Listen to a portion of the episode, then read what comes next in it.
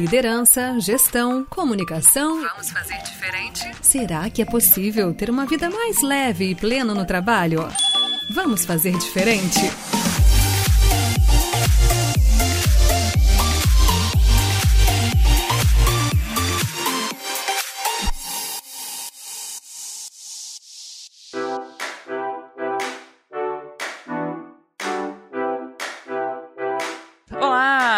Sejam todos e todas bem-vindos e bem-vindas a mais um episódio do nosso querido podcast. Vamos fazer diferente. Redomei as rédeas desse lugar, que tá uma bagunça, panda conversando, negócio, episódio, uma doideira, loucura com doideira. Não, tá brincando, gente, tudo bem?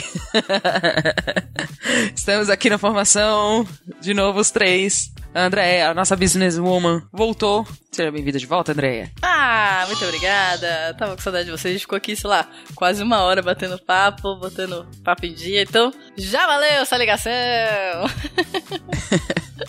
e Pandinha, e aí, como tu tá? E aí, gente, tudo bem? Tô aqui. Muito bem. Tamo lá. Ótimo. E eu sou a Mari, só não custa lembrar, né? A voz um pouco melhor, não tá 100%, mas só um pouquinho melhor. Minha gente do céu, vamos lá falar sobre. Chegou o momento esperado de que a gente vai falar de cases. Beleza, ainda não é o como fazer, ainda não é como fazer, mas a gente já tá começando a falar um pouquinho, né, de um, uma mãozinha na massa, assim, uma coisinha um pouquinho mais hands-on. A gente vai trazer para vocês o. No, desse, agora é o capítulo 4, né? Sim. Que vai falar sobre. Agora existe um grande problema, gente. que é o nome da empresa que a gente tem quase certeza que é Nucor. Nucor. Que porcaria, hein? Agora a gente vai ter que falar Nucor, tipo com, com Nucor. Ai meu Deus, não, para, que eu li, eu li Nucor.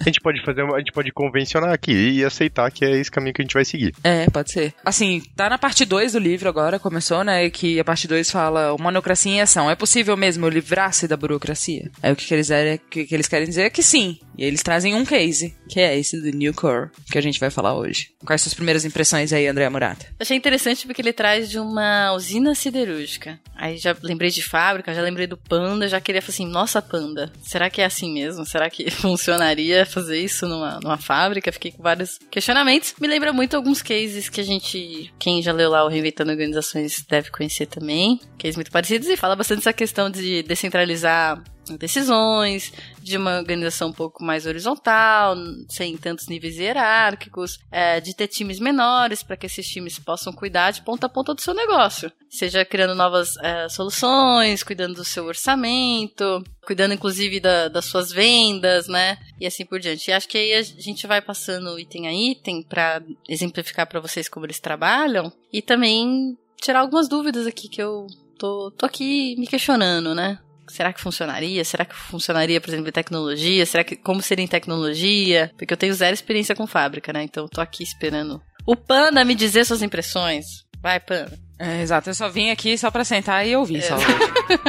eu lá vou eu começar, né? Eu acho que a pessoa. Pessoal, vocês estão me ouvindo assim, vocês, eu acho que vocês perceberam um certo padrão de que eu sempre começo com um mini ranço do que tá rolando. Mas ele serve por um motivo, eu vou explicar o motivo. Por que, que eu trago sempre o meu ranço? Porque existe um viés Existem vieses, não existe um viés. Existem vários vieses. E eu acho que trazer a consciência para eles faz com que a discussão fique mais próxima da realidade, na minha opinião. Então, a New Core é uma empresa americana e a abordagem do que tem no case deles é extremamente voltada para resultado no universo supercapitalista estadunidense. Então, para mim, esse viés é muito consciente é muito existente, desculpa, é muito presente no negócio aqui, no, no capítulo, assim. Então, tem algumas coisas que talvez não são da minha visão de mundo, né? Então eu fico tipo, ah, será que precisava? Mas não porque tá errado, né? Ou porque eles tentaram uma coisa diferente que eu não concordo, mas é porque a minha visão de mundo é um pouquinho diferente. Então eu gostaria de ter sentido o gosto de algumas coisas que estivessem talvez um pouco fora desse viés, assim, né? Por exemplo, eles falam sobre competição entre as pessoas. Ele usa a palavra competição. Ah, e é uma parada para mim que não faz muito sentido, mesmo que as métricas, os dados, as coisas, a abordagem não é individual,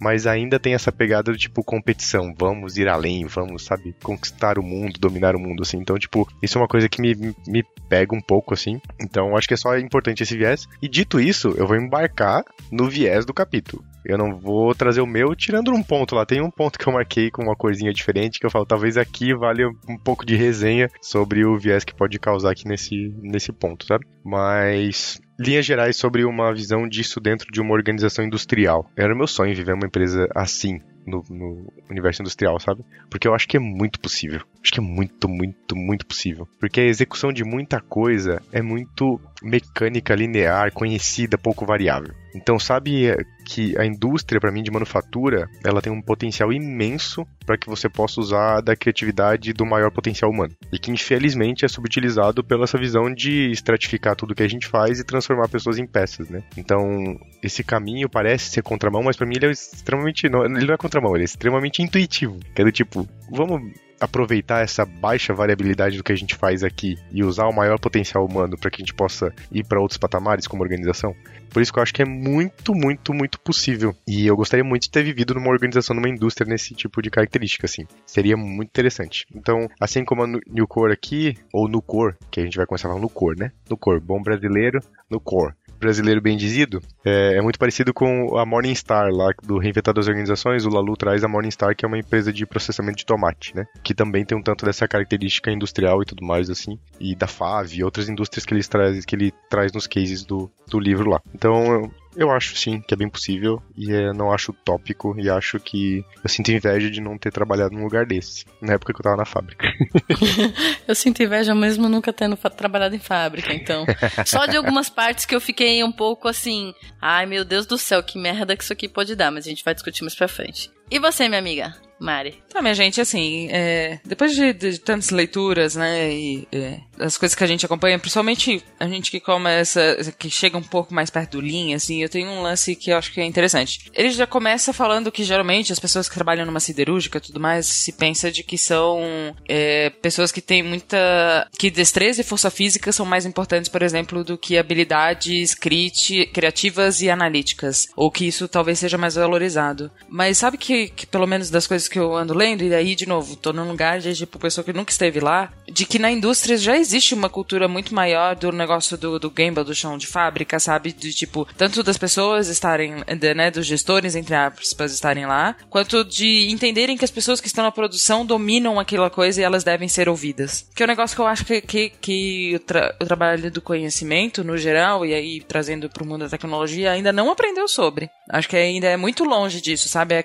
é mais hierarquizado, é tipo, é mais o diretor do não sei o que que tem mais tempo de, de, de, de, carreira, então ele sabe mais. E eu, pelo menos nas leituras e nas coisas que eu venho acompanhando, eu vejo que na indústria tem esse movimento talvez um pouco mais forte. Eu tô tendo uma visão muito romantizada de pessoa que lê livros, Panda, ou, ou isso é, é real, assim, pelo Lean, talvez, não sei. Então, você tá tendo uma visão romantizada porque a indústria é muito grande, a proporção de presença de estruturas de indústrias é muito grande, assim. Então, sim, sim as que dão resultado, isso que aparecem nos livros e tudo mais, são essas que têm essa visão um pouco mais próxima de aproximar o Gemba, do, do Gemba ser o, o, local real, onde as coisas acontecem de fato, assim, né? É, e ali tá o, a solução dos problemas, ali tá as oportunidades estão ali emergindo daquilo que acontece. Mas isso, de fato, são, não são todas as indústrias, assim, né? Normalmente aquelas que obtêm um grande sucesso geram grandes aprendizados pro viés da administração, da gestão das organizações e tudo mais, né? Então você vê, por exemplo, a, a indústria automobilística foi que ditou o, a administração moderna das organizações, assim, né? Então, tipo, nasce nessas indústrias que dão esses grandes saltos, mas no geral, se você passar ali, ó, é, nas, nas, se eu passar aqui nas, nas fábricas perto de Blumenau, Gaspar, na região aqui, certamente vai ser um, um grupo muito pequeno delas que, que atua de uma forma mais próxima do lindo, respeito pelas pessoas, está centrada no humano e tudo mais. Eu ainda acho que são, são, são exceções, mesmo sendo um ambiente muito, muito propício para isso ser a regra. É muito propício. Sim. Muito propício. Entendi. E, assim, então, tirando isso, já entendi. O que, que eles estão trazendo aqui no livro, né? No, nesse exemplo dessa empresa, então. Para tangibilizar o que as coisas que a gente vai falar agora, né? Sobre essa questão da autonomia da lá, das pessoas que estão no dia a dia. Então, vou, de, vou dar um exemplo aqui. Eles falam, tipo, ah, considere a equipe que comanda a fornalha nas instalações da Nucor em Blytheville. Sei lá como é que fala o nome disso. Arkansas. Arkansas.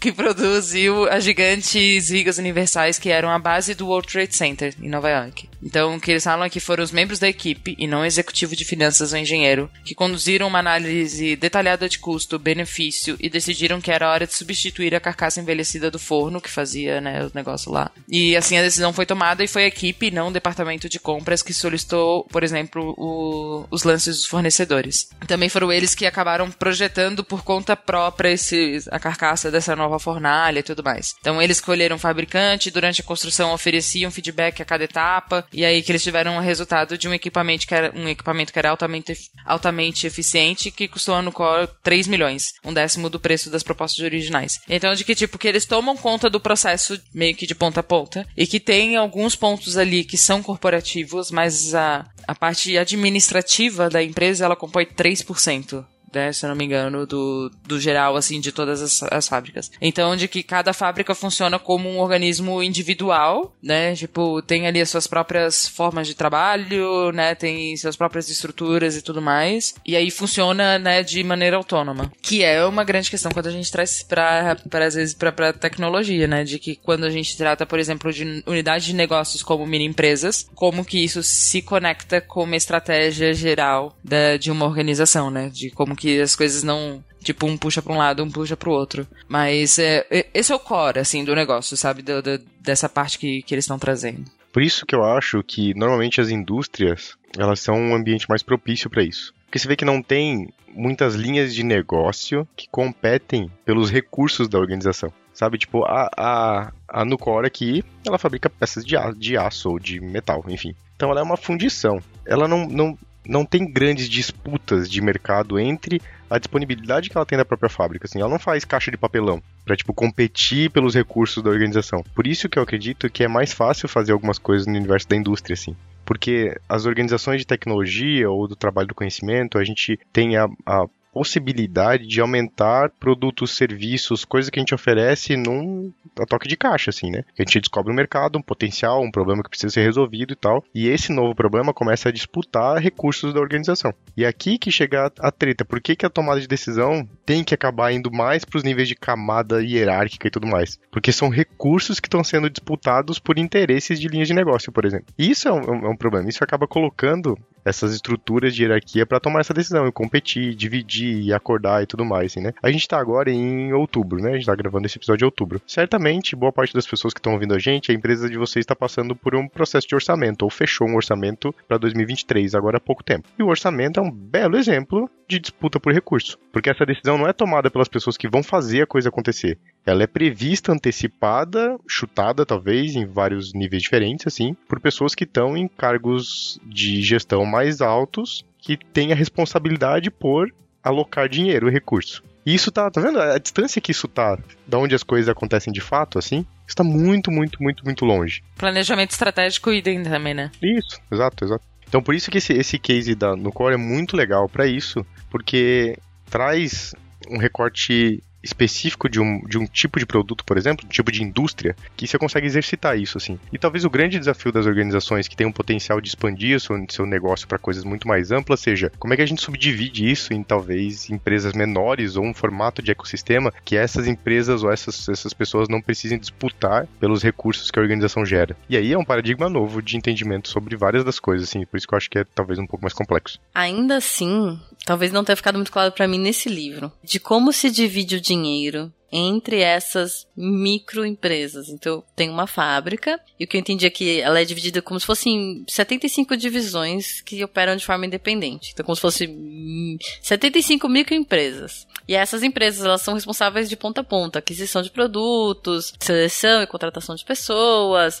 é, procurar gerar mais demanda, conquistar clientes e reter. E tem uma base, é, uma matriz que cuida de coisas mais genéricas, mas ainda assim é uma matriz mais enxuta, né? Que como a, a Graf já falou. E aí alguns exemplos que dá aqui, que ele olha, que ele analisa são solicitações de capital, e também definindo algumas regras básicas, como os níveis salariais básicos, padrões mínimos de desempenho para as divisões. E aí eu fico pensando aqui nesse desafio também, dessa matriz de dividir essa grana. Uma vez que eu dividi a grana e falei, Tó, essa grana é tua, e aí tu faz o que você quiser com ela, beleza, eu te dou autonomia. Mas como é que eu faço para ter esse planejamento, esse entendimento dessa grana? Ele também não, não deixou muito claro aqui para mim. Que eu acho que é também o desafio que hoje uma mesma empresa hierárquica passa. Quando eu vou fazer esse, essa divisão de orçamento, sabe? Tá lá os gestores, todo mundo brigando pela grana, né? E mais uma vez ela distribuída é, se você dá autonomia para esse gestor, ele vai cuidar do jeito que ele entende que é melhor. Mas como fazer essa defesa? Como fazer essa divisão? Não ficou claro aqui para mim. O que eu entendi é que eles trazem a proposta, né? É assim, que o dinheiro tá concentrado lá na matriz, tem, tem um bolo para todo mundo, é, é, e aí eles trazem essas propostas para pedir essa grana pra matriz, mas o que eu, foi pelo menos o que eu entendi ali, de que não tem um, um orçamento X de cada fábrica, e aí, tipo, se exceder esse orçamento, eles pedem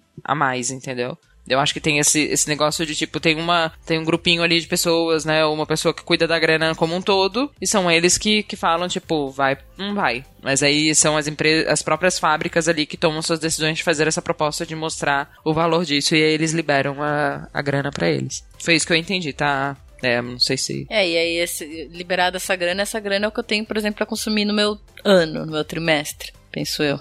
Certamente deve ser algo nesse sentido, mas aqui tem outra parada que a gente normalmente a, a, gente a gente vê orçamento como coisas provisionadas, né? Coisas antecipadas. Daí ele não entra nesse detalhe aqui no case, mas eu estou inferindo de que o orçamento é algo vivido no momento e ele não é provisionado. Ele fala muito sobre receita aqui. Então, provavelmente, eles tomam decisões baseados naquele tipo de receita que, a, que aquela unidade obtém naquele período de tempo. E não, tipo, Isso. o que, que a gente vai investir em 2023? Provavelmente é, a gente tem receitas, a gente vai gerando receitas, a gente vai consumindo desse orçamento e vai tomando decisões assim que elas vão surgindo, conforme elas vão surgindo. E provavelmente muito desse viés é, é direcionado pela própria receita, assim. Então aqui falaram que eles investiram em uma tecnologia nova para fazer um aço ultra fino. Provavelmente essa grana veio de uma receita que vai sendo gerada ali, eles entenderam que existe uma oportunidade de negócio. E desenvolveram isso. Desenvolveram isso ainda com potencial, um consumo energético de 95% menor. Considerando isso numa, numa indústria siderúrgica que usa alto forno ou usa o, o, modelo de, de fabricação deles, que basicamente é o consumo de energia, o que, o que consome toda a grana da fábrica, assim, né? Porque é muita geração de energia para derreter, fundir sucata, por exemplo. E fazer isso com 95% a menos do que a concorrência é, tipo assim, é, é, é, inalcançável na visão de custo, assim, sabe? Incrível, e, né? Só que a grande sacada para mim nisso tá, tá aí, tipo, a oportunidade, a, a inovação tá viva, porque as pessoas têm autonomia para essa decisão e aqui eles mostram resultados impressionantes de quando você coloca essa decisão na mão das pessoas que estão de fato vivendo aquele dia a dia da organização. E aqui eu acho, tipo, esse é um, um ponto chave para mim, esse case como um todo, assim, né? Eu acho que eles se aprofundam em alguns assuntos que eu acho muito legais, eu acho que talvez a gente vai passar por eles, assim, sobre o que gera a gente colocar essa, essa responsabilização e essa liberdade na mão das pessoas, mas ela dá pra ver que, que é, tipo, a inovação é descaradamente resultado direto disso, assim. A inovação está no potencial de que as pessoas têm de pensar soluções diferentes para os problemas que elas estão vivendo. E eu, eu digo isso porque eu já fui o engenheiro do, do, da sala da engenharia, sabe? Que tipo, ah, vamos contratar um, vamos comprar um robô para fazer o posicionamento dos materiais num pallet. Daí a gente tira esse trabalho manual e a gente coloca um robô para fazer isso. E daí eu saio lá da minha sala, pego um avião, vou até São Paulo num fornecedor, vou lá na fábrica do fornecedor de robô, eu vejo o robô funcionando, eu volto para minha sala, ele me manda um projeto desenhado e a gente instala um robô. E a pessoa que, que bota as caixas no pallet hoje em dia? Onde é que ela entra nesse processo? Não é ela que tá vivendo isso o tempo todo? Não é o motorista da empilhadeira, a pessoa que tá lá dirigindo a empilhadeira, que movimenta essa carga para lá e pra cá o dia inteiro, que sabe o quanto é importante, não é? Não é o pessoal do caminhão, que o motorista do caminhão que leva e entrega esse material lá no cliente, que sabe qual é o ideal para essa carga chegar intacta lá? Entende? Tipo, eu, Panda, da minha sala de engenharia, não tenho a vivência que essa galera tem. E se essas pessoas não participarem desse processo de decisão, as escolhas vão ser escolhas ineficientes até, sabe? Tipo, se a gente passar só pela, só pela eficiência, elas vão ser escolhas ineficientes. Parece até básico a gente falar uma coisa dessa. Essencialmente básico. Assim.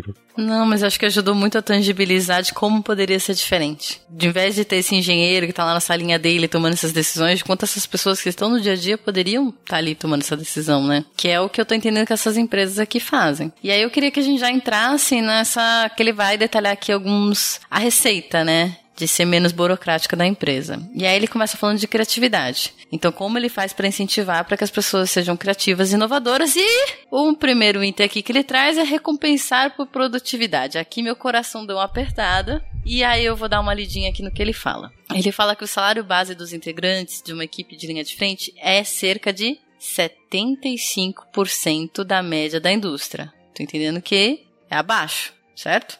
Mas quando a produção de uma equipe excede um patamar, normalmente 80% da capacidade estimada da fábrica, um programa de bônus entra em ação.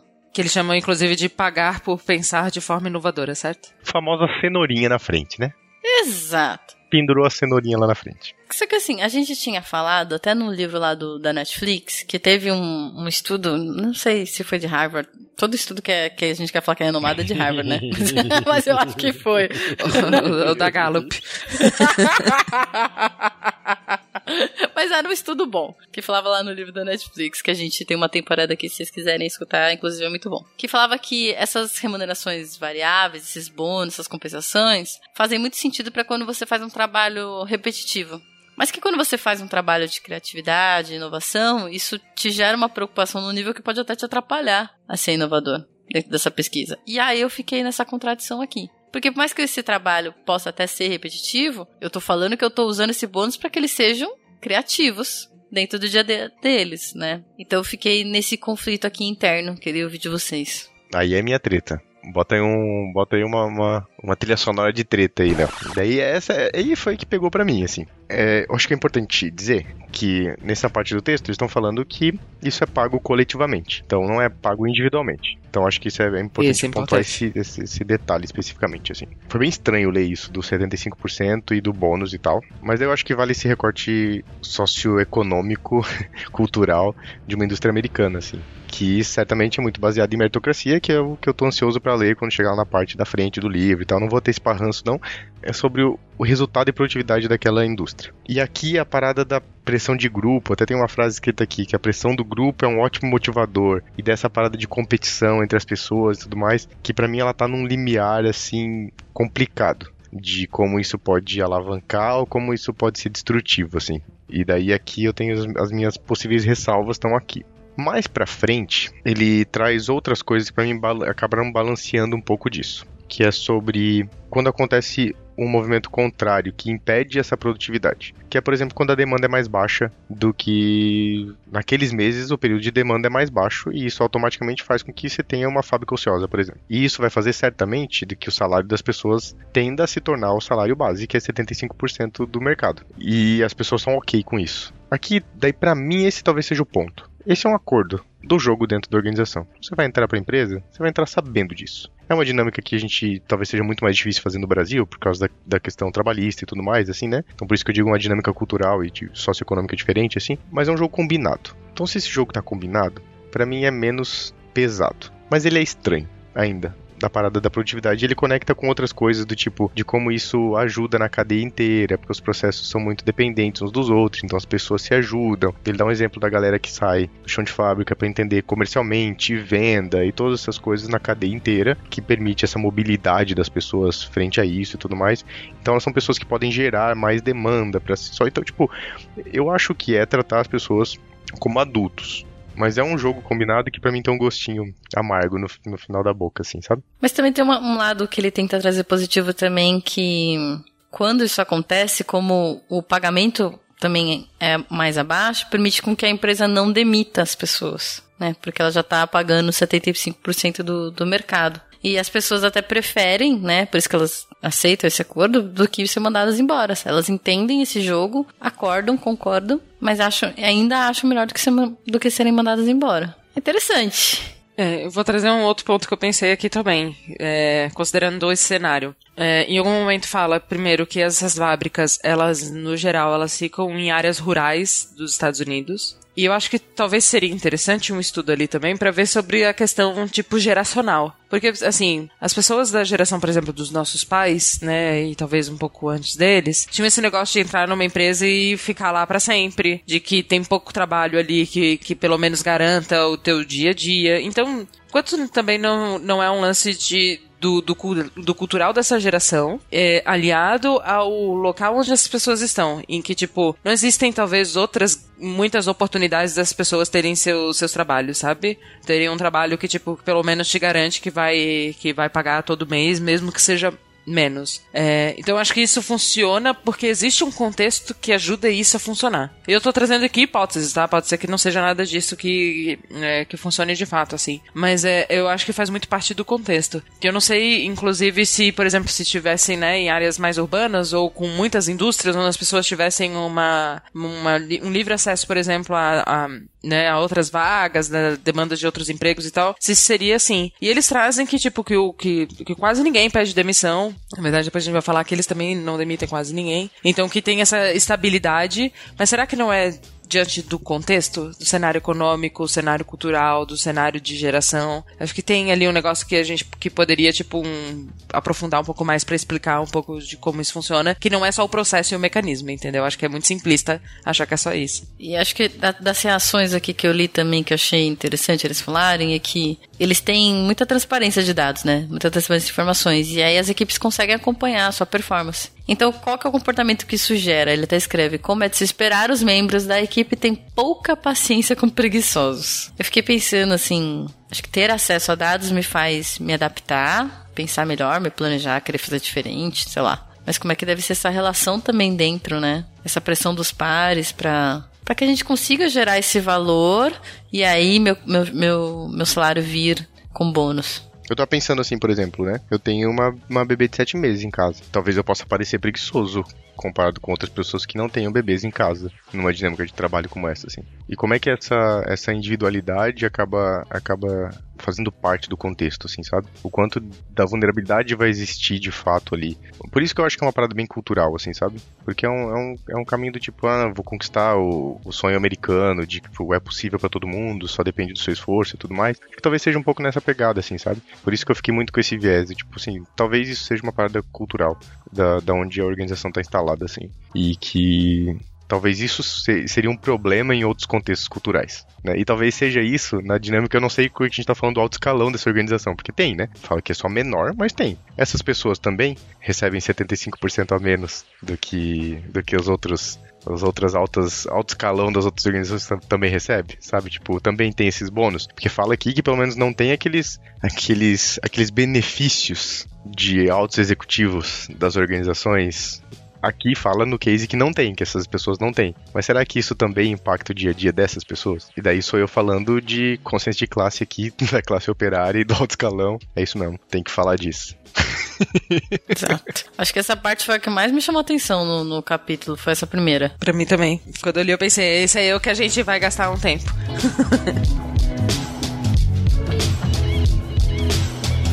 eu tenho um outro ponto que já vem logo depois, que eu acho que eu posso, que eu posso puxar, que eu sei que é o que eu, é o que eu coloquei, marquei aqui, que talvez seria o que a gente ia discutir um pouquinho mais também. Porque o que vai rolando no capítulo, gente, se você não leu ainda, né, ele vai trazendo dentro de cada um desses grupos, né, que a Andrea falou um deles, o que a empresa faz. Alguns mais detalhados, outros um pouco mais genéricos, assim. É, mas como eu tá falando dessa questão cultural, acho que esse ponto se encaixa. Que fala que a Nucor contrata pessoas para uma carreira e não para emprego de curto prazo. Eu acho que conecta um tanto com o que a Mari trouxe é, agora há pouco a gente vai falar de estabilidade talvez daqui um, um passinho para frente, né? Mas tem um negócio aqui que também me deixou assim, cara, outro, outra coisa que tá no limite, assim, para mim, que fala sobre a contratação e fala de como essas etapas acontecem, que tipo de abordagem que é, que é bem diferente dessa abordagem só por competência, que é uma parada mais comportamental, que envolve talvez uma questão de potencial ali, e que são que a abordagem é altamente seletiva e que tem um valor simbólico muito forte assim que eles definem um alto padrão de desempenho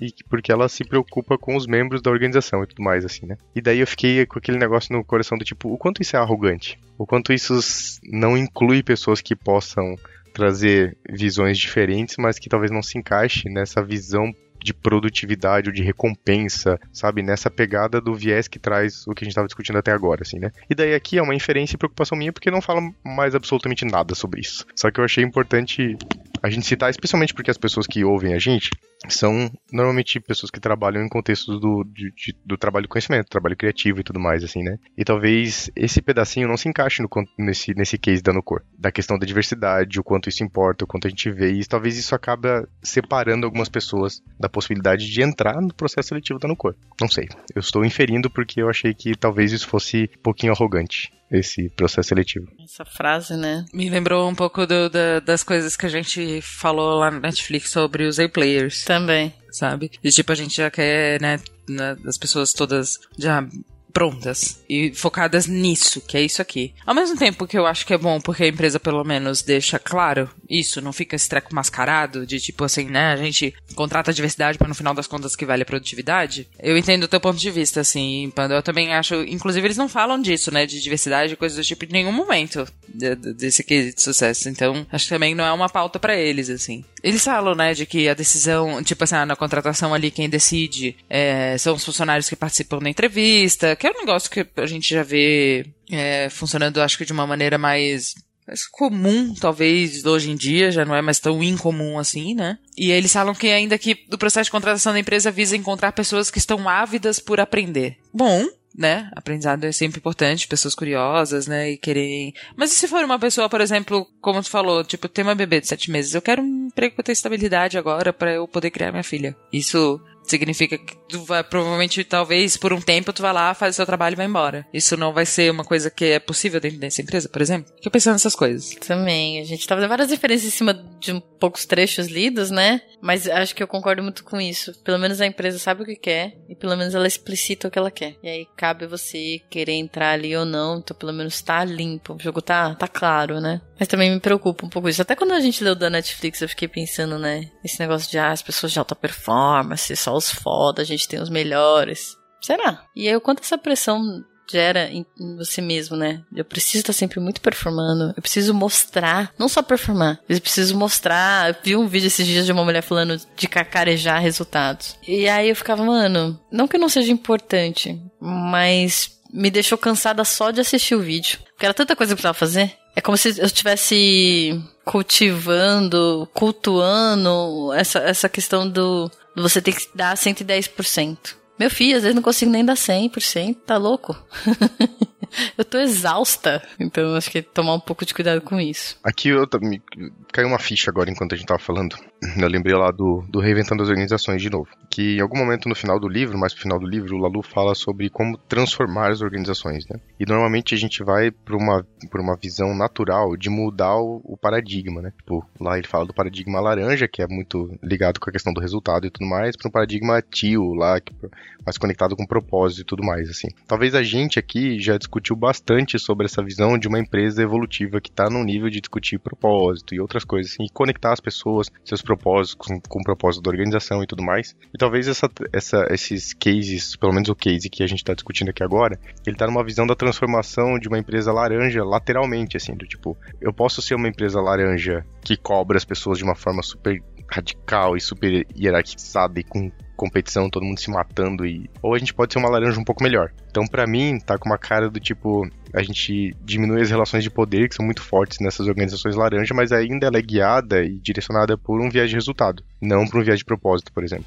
Então, talvez por isso a diversidade não seja um tema central aqui, porque se a pessoa está buscando um, um, resultado, talvez ela já tenha ideia daquilo que quer. E é muito tem muito a ver com o que vocês falaram. Assim, parece que as pessoas já sabem o que elas querem, o que elas precisam. E isso tá para mim muito conectado com esse paradigma de resultado, assim. Né? Então Acho que talvez pode ser que a gente tá tendo esse conflito, porque normalmente a gente discute coisas talvez que estão ligadas a propósito, e aqui a gente está discutindo um case que traz uma visão sobre resultado. Então, quem leu Reinventando as Organizações, quem não leu, escuta lá Pontes e Elefantes, a gente falou bastante sobre isso lá e tal. Mas vale a pena a leitura do Reinventando as Organizações. É um livro bem, bem legal de ler, assim. E talvez seja nesse movimento, né? De dentro do laranja, para um laranja melhor muito menos do que uma organização que está buscando um propósito e tal, né? Então, talvez essas coisas comecem a ter uma interseção, assim.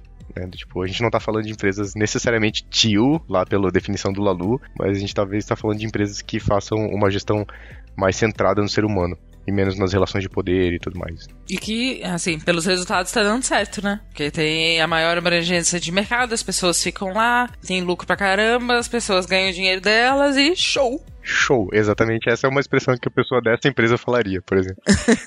Show.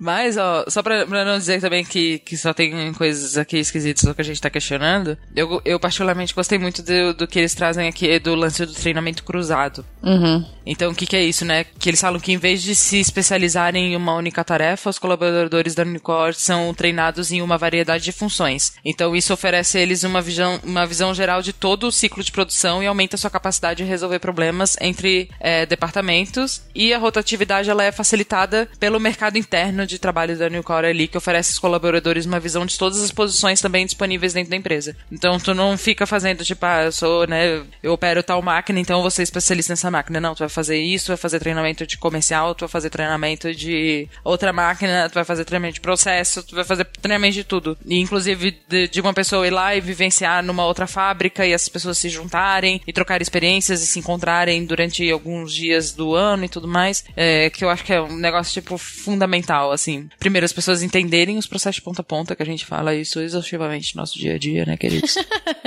e as possibilidades de saber que aquele ser é um ser que, tipo, cara, beleza, se não tem hierarquia, tanta, tanta hierarquia na organização, então para crescer para aqueles lugares, é tipo, como que eu me reinvento aqui dentro e trago novas possibilidades pro meu dia a dia? Inclusive, pensando que essas pessoas vão ter uma carreira longa com o que eles esperam, de eu ficar 30 anos nessa empresa para não ficar só lá apertando o mesmo parafuso, entendeu? Fazendo outras coisas. Então acho que isso também ajuda muito eles a chegarem a, essa, a esse propósito deles de terem pessoas que estão lá, tipo, né, Total. criando uma carreira. Então para mim isso faz muito sentido, eu acho bem importante também, né? Tem uma outra parte aqui que é parecida, que é a construção de perspicácia empresarial, que fala assim: enquanto a maioria das empresas concentra o treinamento dos operários em tópicos técnicos restritos, a Nucor que eu tô lendo desse jeito o nome, investe no desenvolvimento de habilidades comerciais dos funcionários, pois acredita que as pessoas precisam entender o negócio se quiserem melhorar. Mas eu achei legal porque também tem uma questão de tomar decisões em outros que reduz o nível hierárquico, né? Reduz essa lacuna que existe entre a,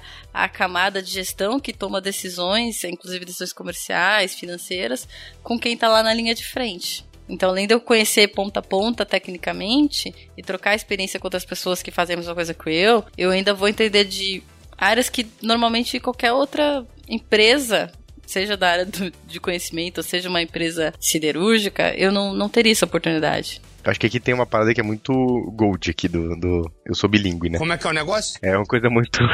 Gold. não! Não é silver, minha gente, é gold. Aqui é uma coisa que vale ouro desse case, barras de ouro que valem mais do que dinheiro, como diria Silvio Santos. Que é essa relação de cultivar essas habilidades nesses treinamentos, da abrangência disso, do conhecer do negócio de forma mais ampla, ter essa perspicácia empresarial de fato, que vai fazer com que as pessoas tomem melhores decisões no dia a dia delas, assim, né? Só consegue tomar uma melhor decisão para aquela organização quem tem noção do que a decisão dela impacta e só habilita a pessoa a tomar uma decisão e não depender de uma pessoa gestora para tomar decisão, quem tiver essa habilidade desenvolvida, né? Então, para mim, essa é parte tipo, essencial e que somada com a parte seguinte que vem das construções, da construção de conexões sociais dentro da própria própria organização, da troca de conhecimento, como essa rede vai emergindo e vai sendo tipo situacional, vai se construindo para resolver um problema e depois se desfaz, sabe? Tipo, que não se torna um departamento, aquilo que vai sendo total observação, responder aquele problema que vai surgindo e tal. Acho que para mim é a parte mais rica desse, desse case, né? Que me tocou mais, assim, né? É do tipo, olha só como essas conexões e essa habilidade de olhar para o ser humano como potencial podem gerar um resultado para uma organização, sabe? e não dependa de um, de um processo hierárquico que é simplesmente uma tomada de decisão descontextualizada muitas vezes, sem propriedade para aquilo que está sendo discutido e tudo mais. Então, para mim, isso aqui foi uma coisa muito rica, né, desse case especialmente. Para mim, tem um olhar não só cuidadoso, mas muito intencional. Muito intencional de habilitar essas pessoas a poderem fazer isso.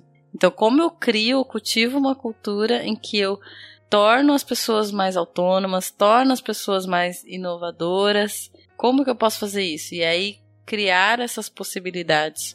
Acho que precisa de muita intencionalidade para isso, não é um bagulho que, ah, não, se dividam aí, se organiza aí.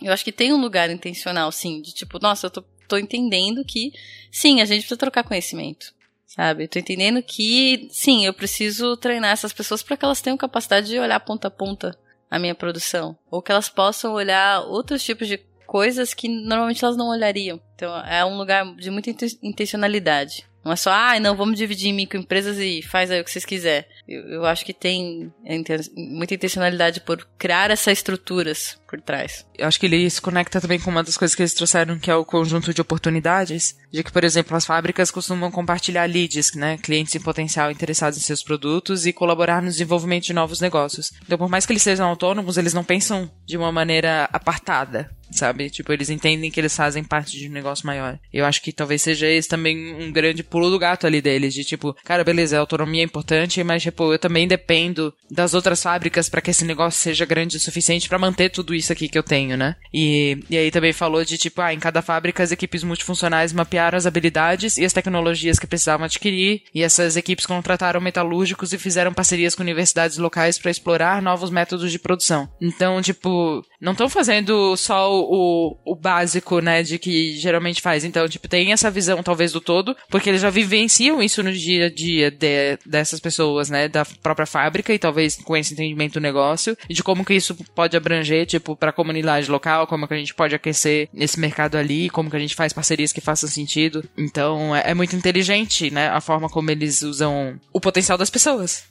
de verdade, né? Eu acho que é, isso envolve um tanto de confiança, que é o que vem na, acho que mais para frente no livro, assim, no, no capítulo. Envolve também certa humildade para entender isso, assim, sabe? Tipo, é mais inteligente eu buscar uma parceria ou, ou, melhorar essa minha rede ou ir lá adquirir conhecimento com outra pessoa que tem do que eu ficar batendo cabeça aqui à toa. Esse para mim é o grande poder de quando você se vê numa rede, quando você se vê num ecossistema de fato. Que não é só conhecer a sua organização de ponta a ponta, saber a sua entrega de ponta a ponta. É saber, tipo, o que, que tem de potencial ao redor da organização. Ou em outros contextos. Imagina, a gente estava falando aqui, né, dessa mobilidade do trabalho dele de acordo com demanda. Às vezes vale a pena a gente transferir temporariamente um grupo de pessoas de uma unidade para outra, elas se prontificarem, elas se transferirem, por exemplo, porque lá uma demanda é maior, lá tem um conhecimento novo que a gente não tem aqui. Então vale a pena eu ir lá trabalhar na outra fábrica em outro estado, por exemplo, um tempo, ficar lá, vivenciar aquilo e voltar quando a demanda da minha fábrica voltar ao normal, eu voltar além disso, trazendo conhecimento, trazendo habilidade, trazendo coisas que a gente pode potencializar, assim, sabe? Que a gente pode trocar tecnologia entre as fábricas, por exemplo sabe? Nossa, isso é tipo, isso é muito rico assim, se você olhar como rede ecossistema. Então pensando, por sei lá, que eles têm fábricas espalhadas pelos Estados Unidos inteiro, por exemplo. O quanto de potencial intelectual tem nas universidades, nas comunidades, nas cidades onde essas pessoas estão, onde essas fábricas estão, que não é só local mais, né? Não depende de uma fábrica. Essa rede vai se estabelecendo, ela é muito forte. Eu acho que isso é uma, uma parada de uma característica muito importante desse case, assim, né? E a gente precisa aprender a fazer isso como organizações, assim. Acho que a gente é muito muito fraco nisso, do ponto, tipo, eu, um exemplo que, que veio na minha cabeça é que muitas vezes as parcerias com universidades, por exemplo, são para trazer estagiário, saca? Essa galera vem, vive um potencial na universidade. Se a galera se envolve, se é uma universidade, por exemplo, que tem trabalho de pesquisa e extensão, que ela é forte na comunidade científica, essa galera não traz mão de obra barata. Essa galera tá trazendo capital intelectual de altíssimo nível sabe? Ah, e talvez a minha empresa que tá no, no, no, business aqui, a gente tem mais potencial. Ah, talvez você tenha mais alguns, mas ali tem vivência, experimentação científica, social, cultural, que traz um, vai, tra vai trazer um, um renovo para sua organização, sabe? Tipo, e eu acho que a gente ainda precisa aprender como organizações a lidar com esse ecossistema que tá ao nosso redor, assim. Falou bonito. Achei bonito. É. Falamos junto, achei bonito. É que o sistema de contratação de vocês pro podcast ele é muito rígido, né? Tem perguntas muito profundas que trazem o potencial humano e tudo mais, assim, né? Não beiro arrogante, mas eu tô aqui por causa desse, dessa, desse processo seletivo. Inclusive, vamos lançar uma, uma certificação de monocracia para podcasters. tô brincadinho. Nossa!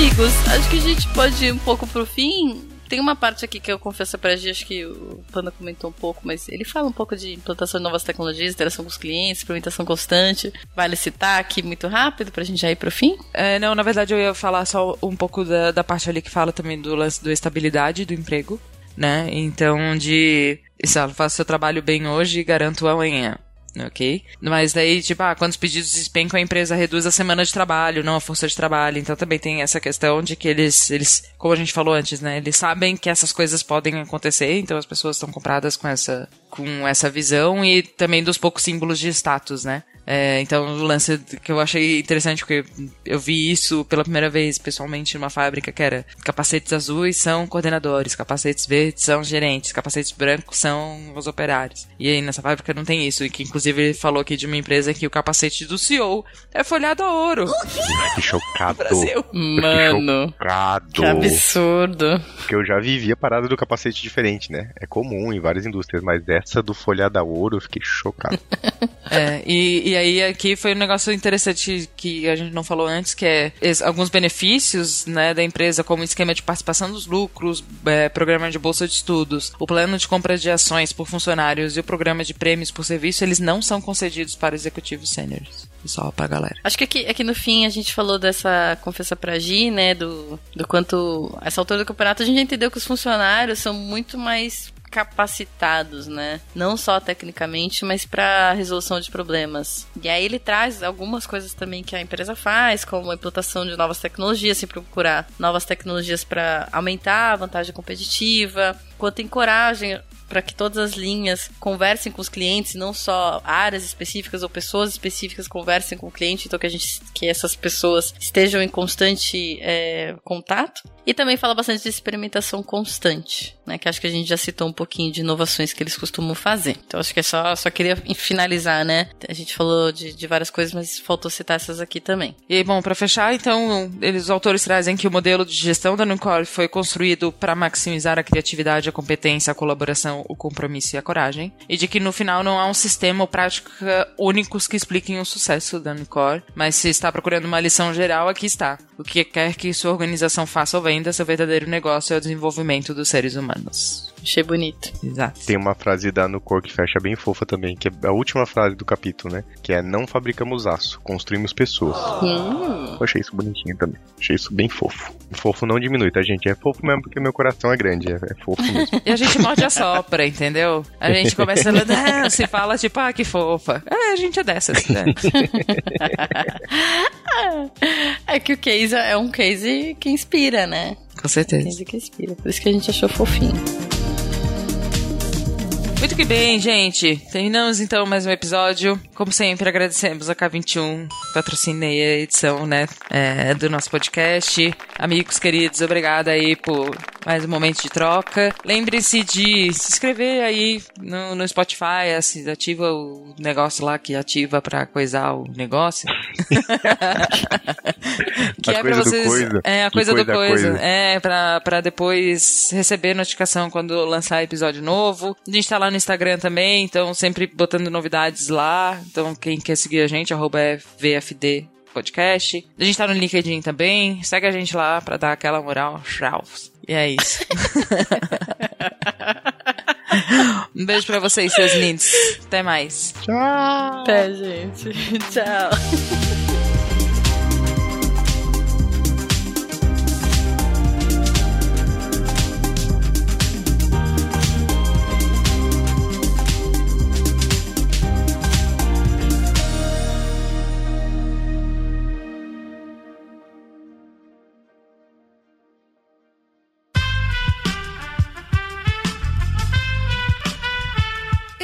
Podcast foi editado por Aerolitos Edição Inteligente.